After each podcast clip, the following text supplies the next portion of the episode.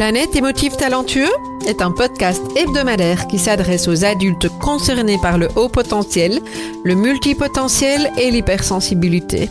À tous ceux qui vivent avec le sentiment de décalage et qui se posent mille et une questions. Vous découvrirez des clés pour vivre pleinement votre singularité de façon authentique par le biais d'entrevues avec des experts du haut potentiel et de l'hypersensibilité, des témoignages ainsi que des épisodes solo relatant de nombreux conseils dans le domaine. Planète émotif talentueux est animé par Nathalie Alsten, senior coach, thérapeute, auteur du livre Émotif talentueux, être soi autrement et fondatrice du congrès Douance, le seul congrès virtuel en francophonie destiné aux adultes surdoués et hautement sensibles. Bienvenue chez vous en direct de la planète Iti. Bonjour les émotifs talentueux. Alors cette semaine, je vous retrouve avec un nouvel extrait d'une interview de Congrès Douance 2018 cette fois-ci avec euh, la québécoise Tania Izquierdo, euh, c'est avec elle que nous allons avancer dans cette interview. Alors, Tania, elle est concernée par la douance et par le syndrome d'Asperger et également par le TDAH. Et elle nous parle de la différence entre euh, l'intelligence et le haut potentiel, selon effectivement sa vision des choses. Et elle va nous livrer des clés pour accueillir cette singularité et en faire euh, une force lorsque nous apprenons à la maîtriser. C'est les termes qu'elle qu'elle utilise. Euh, et donc, en fait, elle va euh, clarifier différents points. On va voir euh, dans les questions que je lui pose, sommes-nous tous concernés par le haut potentiel? Est-ce que être surdoué et avoir du talent, c'est la même chose? Pourquoi est-ce qu'on parle parfois de la douance comme une force fragile? Et justement, je vous en parlais juste avant, ça veut dire quoi effectivement maîtriser son potentiel et pourquoi, selon elle, ça semble si important? Donc voilà. ben, je suis heureuse de, d'accueillir cet extrait de l'interview de euh, Tania Izquierdo. À tout de suite. Alors, je, propose de rentrer dans, le vif du sujet avec une, première question. Euh, qu'est-ce que l'intelligence et la douance et, qu'est-ce qui les différencie selon toi? Bon, euh, si on commence par l'intelligence, généralement parlant. Donc, l'intelligence, c'est quelque chose que tous les humains ont. Tout le monde a une intelligence à un certain degré. Donc, euh, il n'y a pas de consensus universel sur une définition laconique de l'intelligence, mais plusieurs chercheurs et spécialistes ont donné des définitions laconiques, comme par exemple euh, Howard Gardner, qui lui dit, et je cite, une intelligence est une capacité de calcul, euh, une capacité à traiter certains types d'informations qui provient de la biologie et de la psychologie humaine. Sinon, on a deux psychologues américains, Robert J. Plumin et Ian J. Deary, qui, eux, ont dit, euh, d'un certain point de vue, c'est la capacité de raisonner, de planifier, de résoudre des problèmes, de penser abstraitement et de comprendre des idées complexes, euh, entre autres. Donc, on voit ça, c'est toutes les définitions euh, se ressemblent sensiblement. Donc, si, on veut y aller plus en profondeur, il y a les fameuses intelligences multiples de Howard Gardner, qui ont vraiment changé le domaine de l'éducation. Hein. Puis, euh, fait intéressant d'ailleurs, en douance, les intelligences multiples ont été traduites, c'est-à-dire que les personnes, les spécialistes en éducation de, en douance et euh, aussi en identification de la douance ont utilisé ça pour améliorer justement les techniques éducatives et les processus d'identification parce qu'ils se sont dit, bon, la douance peut se manifester dans plusieurs domaines. donc ça, c'est vraiment positif. malgré les intelligences multiples de Garner ont eu des critiques dues au manque de soutien, euh, de preuves empiriques pour la soutenir. Cependant, fait intéressant, en 2016, des chercheurs ont, euh, sont venus apporter euh, enfin une, un soutien empirique. Ils ont trouvé que chaque intelligence a en effet sa configuration neuronale, neuronale distincte. Donc, c'est venu donner là, du vent à la théorie des intelligences multiples de Gardner. Donc, ça, c'est une intelligence générale. Tout le monde a les, intelligences multiples de Gardner à différents, différents degrés. Comme l'intelligence émotionnelle, par exemple, euh, qui est la même chose. Tout le monde a une intelligence émotionnelle à différents, degrés. Donc, euh, euh, ça, c'est pour l'intelligence généralement parlant. Si on y va avec la douance maintenant, bon, ben, la douance, c'est vraiment, OK, la douance et la déficience intellectuelle, c'est deux côtés de la même médaille. Euh, la douance, c'est pas un type d'intelligence que tout le monde a. La douance, c'est une condition, c'est un état que certaines personnes ont. Euh, c'est un fonctionnement euh, qui est bien distinct de, la personne qui est standard. donc, donc c'est pas comme les intelligences multiples de Gardner où tout le monde a ces intelligences-là. Et les personnes, dans la vie en général, il y a plein, la Terre est il y, a, plein de personnes très talentueuses, très intelligentes, qui accomplissent des grandes choses, mais ils ne sont pas tous nécessairement surdoués. Donc, quelqu'un de surdoué euh, va avoir, OK, il y a, ils sont dans, c'est en 2 à 5% euh, de la population selon le seuil qui est retenu. Avant, on parlait de 130, mais là, on penche plus vers 125. Et quand je dis on, c'est spécialiste, puisqu'on a trouvé qu'à 130, ça recoupait euh, certaines personnes qui étaient en effet surdouées. Donc, mais c'est pas juste ça. C'est aussi une constellation de caractéristiques. Donc, par exemple, l'intuition, la pensée en arborescence, les hypersensibilités sensorielles, l'hypersensibilité émotionnelle, l'empathie et autres. Donc, c'est vraiment une constellation de caractéristiques incluant un potentiel intellectuel, euh, un haut potentiel intellectuel observable. Et c'est la constellation de tout ça qui justifie euh, la présence d'une douance. Euh, maintenant, c'est bien important de le dire que c'est la constellation parce que moi, par exemple, c'est pas parce que j'ai des taches de rousseur que je suis rousse. Donc, n'importe qui peut avoir des hypersensibilités sensorielles sans nécessairement avoir une douance. Puis c'est là que Aristote, il a dit, le tout est supérieur à la somme de ses parties. Ben c'est ça, ici. C'est le tout qu'il faut, regarder, pas un élément isolé, parce que sinon, tout le monde aurait une douance. Parce qu'à la, à la fin, on a des caractéristiques, des traits humains. Mais ces traits-là sont exacerbés, sont intensifiés et ils sont tous intensifiés.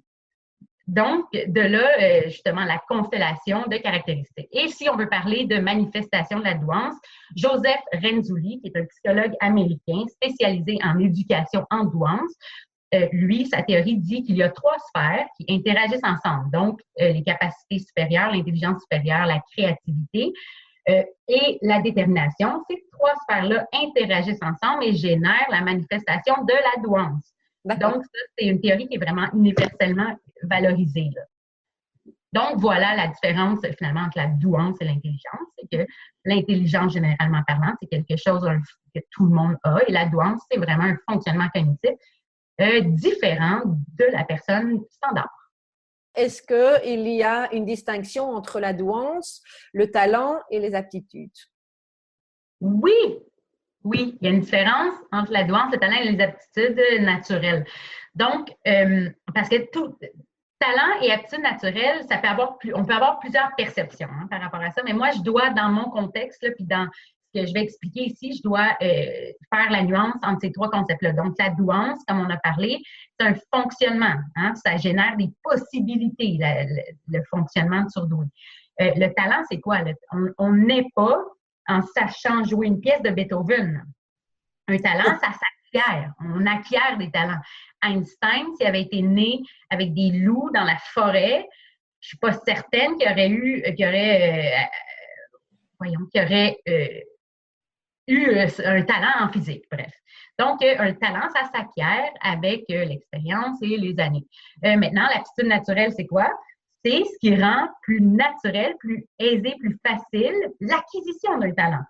Donc, si toi, Nathalie, par exemple, tu as, tu as des aptitudes naturelles au piano, moi, j'en ai pas, mais les deux, on a l'intérêt et les deux, on s'y donne autant, mais toi, tu vas plus évoluer, tu vas évoluer plus rapidement que moi, avec moins de ressources, parce que tu as l'aptitude naturelle. Donc, en ayant, euh, bon, et c'est ça. Et la douance, c'est le fonctionnement. Donc, si on a la douance et l'aptitude naturelle, ben, on s'entend que ça peut générer des euh, talents assez extraordinaires.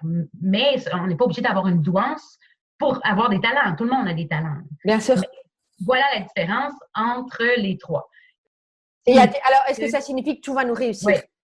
Ben, la réponse, c'est non. Hein. Mais on va retourner dans le passé un petit peu. Dans les années 1940, là, je veux, euh, il y a deux personnes en particulier euh, qui étudiaient le haut potentiel, des psychologues euh, américains. Et Louis Madison Termin, je vous cite ce que lui a dit. C'était en 1940. Dans tous les cas, nous avons vu que l'intellect et la réussite sont loin d'être parfaitement corrélés. Hollingworth, Letta Hollingworth, elle était quelque chose. Elle était vraiment spécialisée avec les enfants doués. Et elle a vraiment focalisé sur euh, nourrir euh, tant le côté émotif des enfants que le côté intellectuel. Et oui, donc elle, ce qu'elle a dit, euh, ce qu'une personne peut accomplir dépend de l'héritage congénital, mais ce qu'une personne réussit à accomplir dépend de l'environnement. Donc, ça, c'était était comme vraiment en avance sur son temps, parce que ça, c'est aussi valide aujourd'hui. Euh, donc, euh, la douance, ce n'est pas une garantie de rien. Ce n'est que des possibilités. On a la, c'est pas parce qu'on a une Ferrari qu'on va nécessairement gagner la course. Hein. Pour gagner la course, il faut maîtriser notre Ferrari, il faut la connaître, notre Ferrari. Hein. Donc, euh, c'est un peu la même chose hein, quand on parle du cerveau. Euh, dans le fond, l'analogie d'Olivier Revol quand il parle de euh, la fameuse Ferrari, mais je, la pousse un peu plus loin en justement disant ça. Donc, évidemment, non, être surdoué ne signifie pas qu'on va tout réussir. J'aimerais aborder ma théorie de l'énergie potentielle intellectuelle, rapidement. C'est euh, là qu'on voit euh, l'influence de la physique euh, sur mes idées. Donc, une analogie, OK? On est sur le toit d'une maison et on tient une balle de ping-pong. Au moment où la balle est dans ma main, la balle possède une énergie potentielle gravitationnelle due au gain en hauteur de la balle. Dès que je la lâche, l'énergie potentielle gravitationnelle se transforme en énergie cinétique. Cinétique, c'est quoi? C'est ce qui est relatif au mouvement. Donc, dès qu'elle tombe, l'énergie potentielle se transforme en énergie cinétique. Euh, si je fixe un X au sol parfaitement perpendiculaire à la balle, qu'est-ce qui va faire que la balle va atteindre le X ou non? Bon, il peut y avoir des facteurs environnants qui font que la balle ne va pas atteindre le X, comme par exemple le vent. Mm-hmm. Euh, euh, ou un buisson qui se trouve entre la balle et le X, ou moi qui donne involontairement un petit élan vers la droite. Donc, ça, c'est tous des facteurs environnementaux qui peuvent changer la trajectoire de la balle. Bon, et si on traduit ça pour la douance, l'énergie potentielle intellectuelle, c'est quoi? On est avec une énergie potentielle intellectuelle. Du moment qu'on est, cette énergie potentielle intellectuelle se transforme en énergie cinétique intellectuelle. Et cette cette manifestation de la douance, qui est l'énergie cinétique intellectuelle, oscille comme la balle de ping-pong, mais qui tomberait euh, indéfiniment comme ça jusqu'à temps qu'on meurt finalement. L'énergie cinétique intellectuelle se promène comme ça et oscille du plus au moins. Donc, l'énergie cinétique intellectuelle peut être positive, négative ou latente, c'est-à-dire que euh, on manifeste pas extérieurement nécessairement la douance.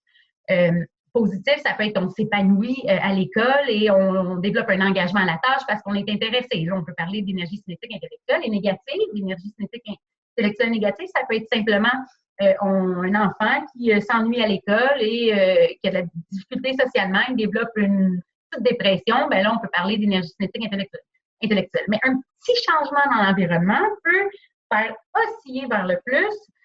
Donc, pour, puis pourquoi j'ai euh, fait cette théorie-là, c'est justement pour montrer la nature fluctuante de la manifestation de la douance. pour dire que c'est pas une garantie de rien, c'est juste une, une, condition, un fonctionnement qui peut ou non être positif, puis que ça oscille tout au long de notre vie. Alors, toi, tu parles de maîtriser son potentiel euh, et il y a toute une série de, questions alentour de ça. Donc, euh, euh, en quoi est-ce que tu perçois que le haut potentiel est fragile? C'est le titre de ton livre. Et est-ce que notamment tu fais un lien avec l'hyper-émotivité? OK. Premièrement, on va juste faire la nuance par rapport au terme maîtriser. Mhm. Parce que le terme maîtriser, il y a plusieurs définitions et on peut avoir, entretenir plusieurs perceptions aussi quant à ce que représente ce mot-là. Moi, quand je parle de maîtriser, il euh, ne faut pas s'imaginer euh, quelqu'un qui maîtrise son chien avec une laisse. C'est pas ça. C'est maîtriser son potentiel à la même manière qu'un artiste maîtrise une technique d'art. À la même manière qu'un poète maîtrise la langue française. À la même manière que Federer maîtrise son jeu de tennis. Donc, c'est dans ce sens-là quand on parle de euh, maîtriser. Euh, donc, c'est n'est pas de contenir. Mm-hmm. Donc, c'est maîtriser quelque chose pour faire ce qu'on veut avec, pour faire ce qu'on désire, pour accomplir ce que l'on désire, hein, pour poursuivre nos passions positivement. Donc, en quoi est-ce que je perçois que le haut potentiel est fragile?